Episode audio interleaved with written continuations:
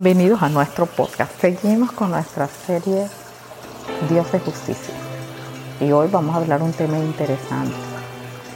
Porque vamos a hablar de eso, de esa capacidad que tenemos nosotros para dar, para juzgar, para tener misericordia o no.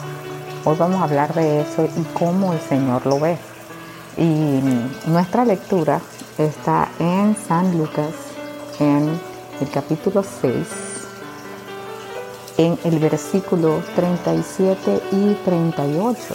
Es bien conocida esta palabra y yo leo esta versión y dice, no juzguen y no serán juzgados, no condenen y no serán condenados, perdón, y serán perdonados. Den y les será dado. Medida buena, apretada, remecida y rebosante, vaciarán en sus regazos porque con la medida con que midan, se les volverá a medir. Amén. Bueno, siempre hemos dicho que, que no debemos juzgar y que no debemos condenar. Está bien para nosotros condenar una situación o juzgar una situación, pero no está bien para nosotros juzgar a ninguna persona ni, condenar a ninguna persona por ningún motivo. Podemos condenar un acto o condenar una situación, pero no a la persona. Fíjense que Dios nos está diciendo, miren, no estén juzgando. Ustedes, yo no los he mandado a ustedes a juzgar, sino a ser testigos, a ser sal de la tierra, a mostrar los frutos del Espíritu donde quiera que ustedes van, pero no dice, vayan juzgando a todo el mundo y vayan clasificando. Nosotros somos rápidos en juzgar y en condenar, pero cuando se trata de nosotros, enseguida pedimos, ay Señor, no, no me juzgues, mira, perdóname, no me condenes por esto que hice. Somos rápidos en decir, bueno, es que le he hecho la cruz, cayó en mi lista, en mi lista negra. Pero cuando somos nosotros salimos corriendo a decirle, ay Señor, perdóname, ten misericordia de mí. ¿Quién es esa persona que no le gusta que le digan, oye, Dios nunca te va a juzgar? Dios siempre te va a perdonar. Dios siempre te va a bendecir. Eh, todo el mundo quiere que Dios haga eso, pero ¿quién es aquel que dice, oye, que Dios me juzgue? ¿Mm? O que Dios me, me mida, o que Dios me castigue, o que Dios no me perdone. Por supuesto que eso no, no es lo que nosotros buscamos. Entonces, pero nosotros normalmente somos rápidos en juzgar a alguien por algo que ha hecho o por una conducta. Eh, y vamos y de una vez vamos con nuestro dedo acusador y también vamos, eh, inclusive hasta tomamos algunas medidas y decimos, yo nunca haría eso. Ustedes no se han dado cuenta que nosotros somos tan buenos con nosotros mismos y tan duros con los demás. Por ejemplo, no, yo sé que yo tengo mis defectos, pero esto jamás no, bueno, yo he hecho algunas cosas, pero esta persona se pasó. No está bien que tú te tomes unos tragos y todas esas cosas, pero es, esta es una borracha. Usted nos ha oído, somos rápidos en juzgar y condenar, pero somos lentos para evaluarnos nosotros mismos. Y el Señor dice aquí en su palabra que cuando nosotros hacemos eso, nos estamos trayendo juicio a nosotros mismos. Si somos demasiado críticos y nuestro estándar para juzgar es muy alto, con ese mismo estándar vamos a ser juzgados.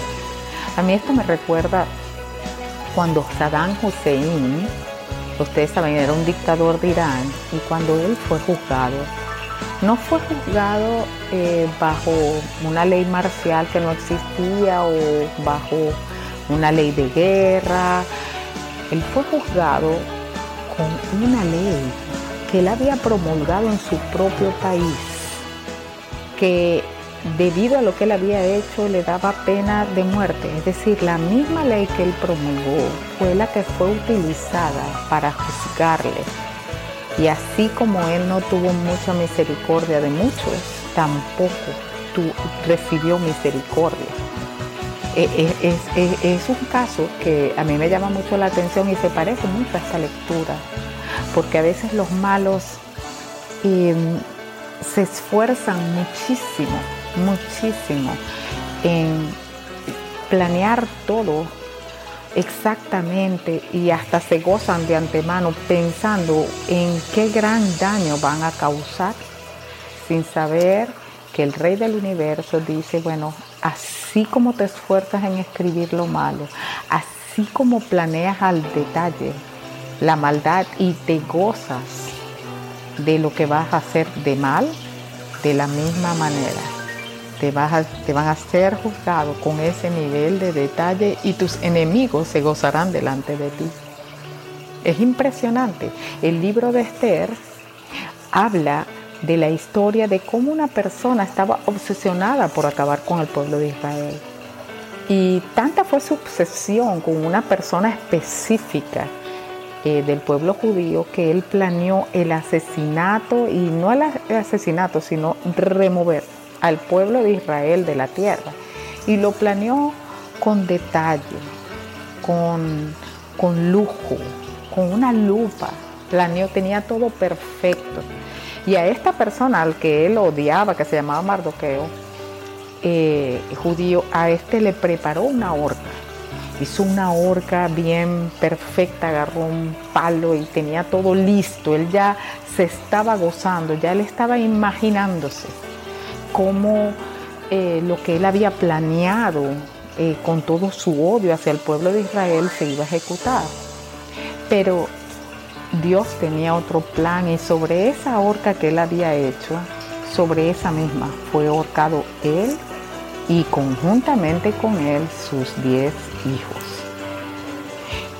Es muy peligroso que nosotros estemos juzgando, condenando, no perdonando, porque de la misma forma que nosotros planeemos eso y lo tengamos en nuestro corazón, conozcamos que la palabra de Dios no pasará y no está en vano escrita y así como nosotros hacemos con otros, así también se hará con nosotros.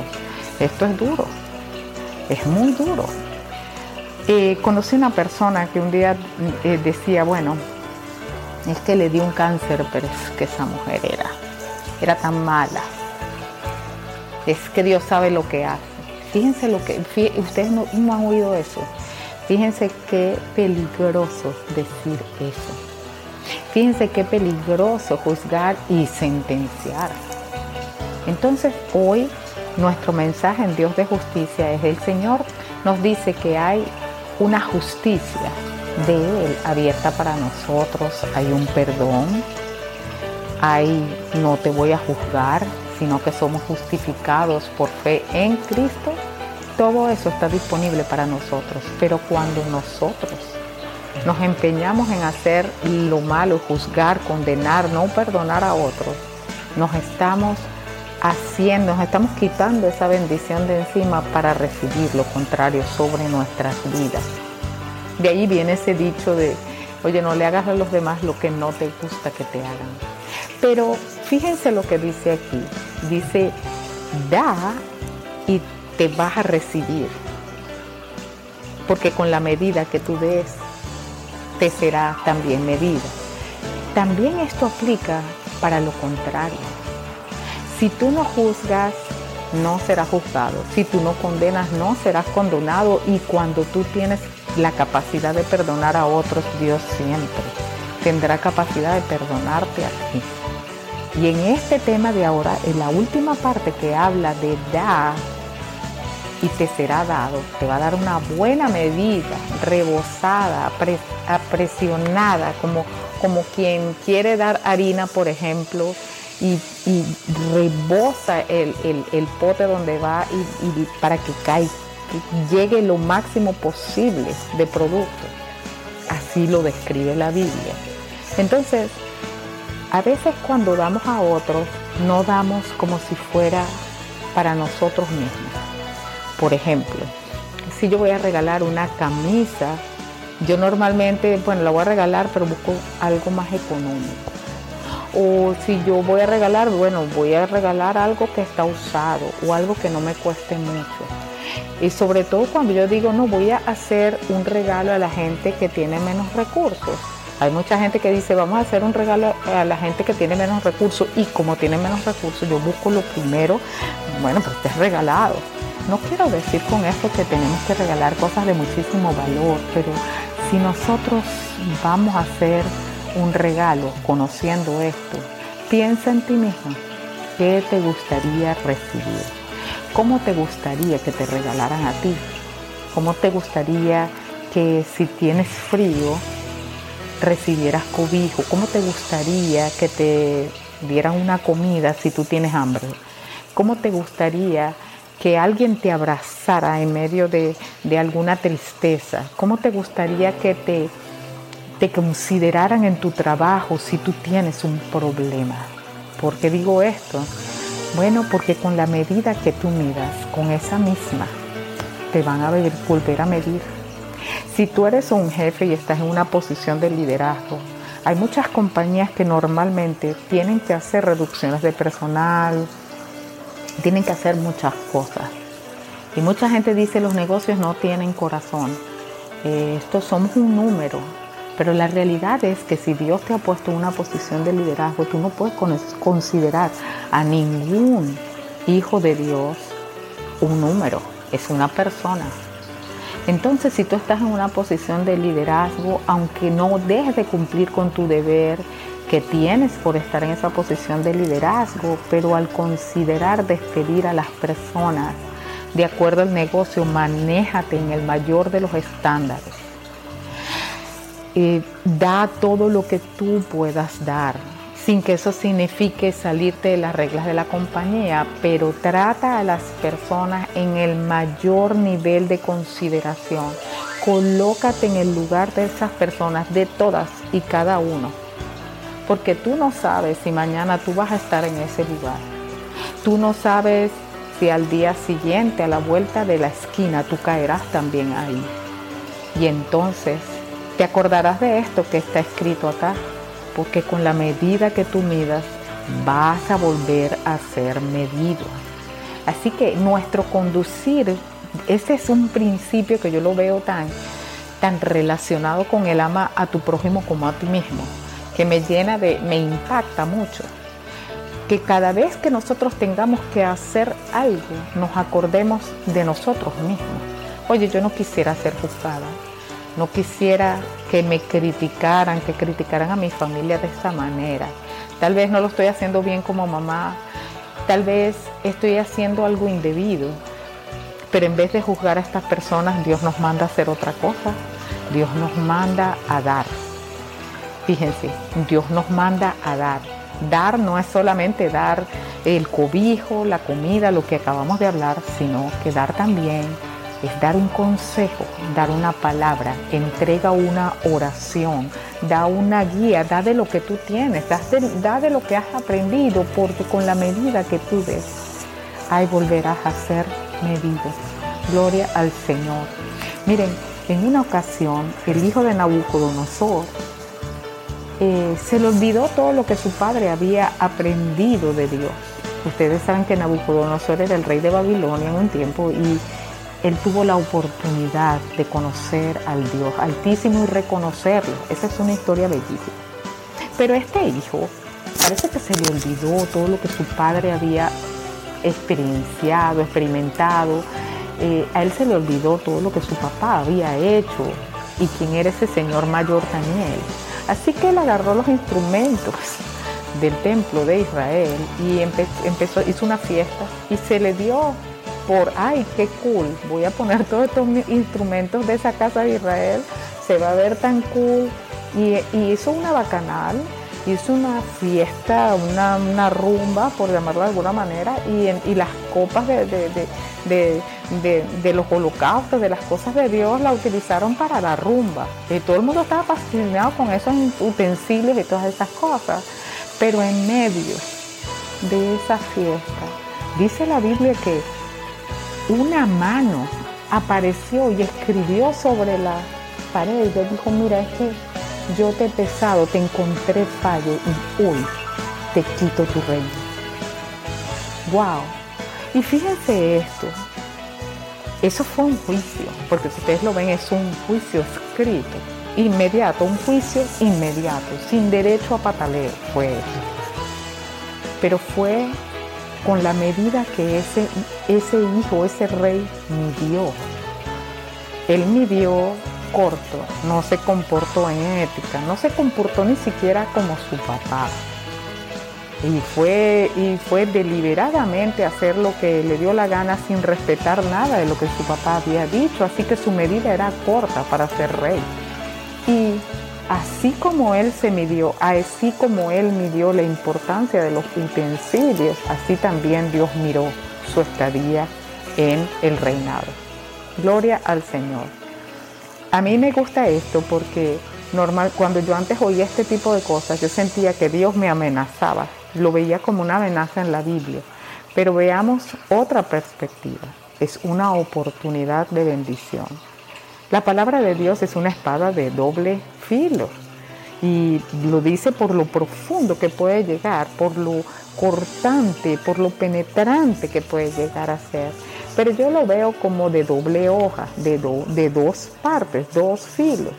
Y que yo pienso que esta palabra puede ser de una promesa de grandísima bendición para ti o puede ser una, palabra tan dura como la que le pasó al, al hijo de Nabucodonosor. Si nosotros damos con el corazón, considerando a la persona que recibe como si fueras tú misma, si das lo mejor que tienes, sea lo que fuere, das lo mejor que tienes con el corazón, tú también vas a recibir de la misma manera. La diferencia es que nuestros recursos son limitados Así que lo mejor que yo pueda dar a lo mejor no es tan grande. Pero los recursos de Dios son ilimitados. Así que si mi corazón es dar siempre lo mejor a otros, imagínense si Dios me da lo mejor que Él tiene para mí. Sus recursos son ilimitados. Así que vale la pena atender esto, vale la pena disciplinarnos en las cosas que el Señor quiere. Y yo esto no lo veo como, como de repente con el lado malo, sino que lo tomo por el lado bueno, como una gran oportunidad de aprender a no juzgar, de aprender a no condenar, de perdonar siempre y sobre todo de dar de lo que tenemos como si fuera para nosotros mismos. Si tú no tienes una relación con Cristo, yo te invito a que lo conozcas a Él. Porque Dios nos disciplina, nos enseña y Dios transforma nuestra vida. Transforma la manera de que nos comportamos de día a día. Transforma la manera en la que reaccionamos frente a todas las situaciones de la vida. Y si tú has caminado por el mundo buscando una respuesta que te llene de propósito en tu vida yo, y no la has encontrado, yo te invito a que pruebes a Cristo. Si tú no conoces a Cristo, te invito a que hagas esta oración conmigo. La Biblia dice, con el corazón se cree para justicia, pero con la boca se confiesa para salvación. Y eso es lo que estoy haciendo con esta oración, ayudándote a creer en tu corazón y a confesar con tu boca para que llegues a la salvación. Puedes repetir esta oración. Señor Jesús, yo no te conozco, pero hoy te abro las puertas de mi corazón te invito a vivir en Él y te reconozco como mi Salvador y como mi Señor. Desde este momento, Señor, yo acepto que perdonas todas mis equivocaciones y que tú me guiarás por el camino que yo debo seguir. Amén. Esperamos que te haya sido de bendición. Hola, hoy vamos a hablar de Ana, la madre de Samuel y nos basaremos en el primer libro de Samuel. Ana era la segunda esposa del Caná. Ella era estéril, no podía tener hijos, mientras que la otra esposa sí tenía hijos. El esposo de Ana igual la amaba y le decía que si el amor de él no era suficiente, que por qué quería tener un hijo. Pero Ana igual le pedía a Dios un hijo. Ella estaba triste y quería tener un hijo. A lo largo de la historia de Primera de Samuel, vemos la devoción de Ana a Dios. Ana no perdió la esperanza en su angustia a pesar de que el tiempo pasaba, mantuvo su fe. Es un ejemplo que no debemos perder la esperanza de las peticiones que realizamos a Dios. Otra enseñanza de la historia la vemos en Primera de Samuel 13, donde Eli, el sacerdote, al ver que Ana estaba orando en voz baja, pensó que estaba borracha. Nosotros a los ojos de los demás podemos parecer borrachos o locos a realizar nuestra petición, pero hay que seguir con la esperanza que Dios nos dará lo mejor. Ana ofreció que su hijo sería para servir a Dios durante toda su vida. Vemos que Dios respondió la petición de Ana no solamente con un hijo, sino con cinco más de los que ella pidió. Espero que la historia de Ana te haya animado a mantener una esperanza en tu corazón mientras estemos aquí en la tierra. Todos los dolores, la espera y las oraciones que no tengamos respuesta aún, mantengamos nuestra fe y nuestra esperanza. Muchas gracias y hasta el próximo sábado.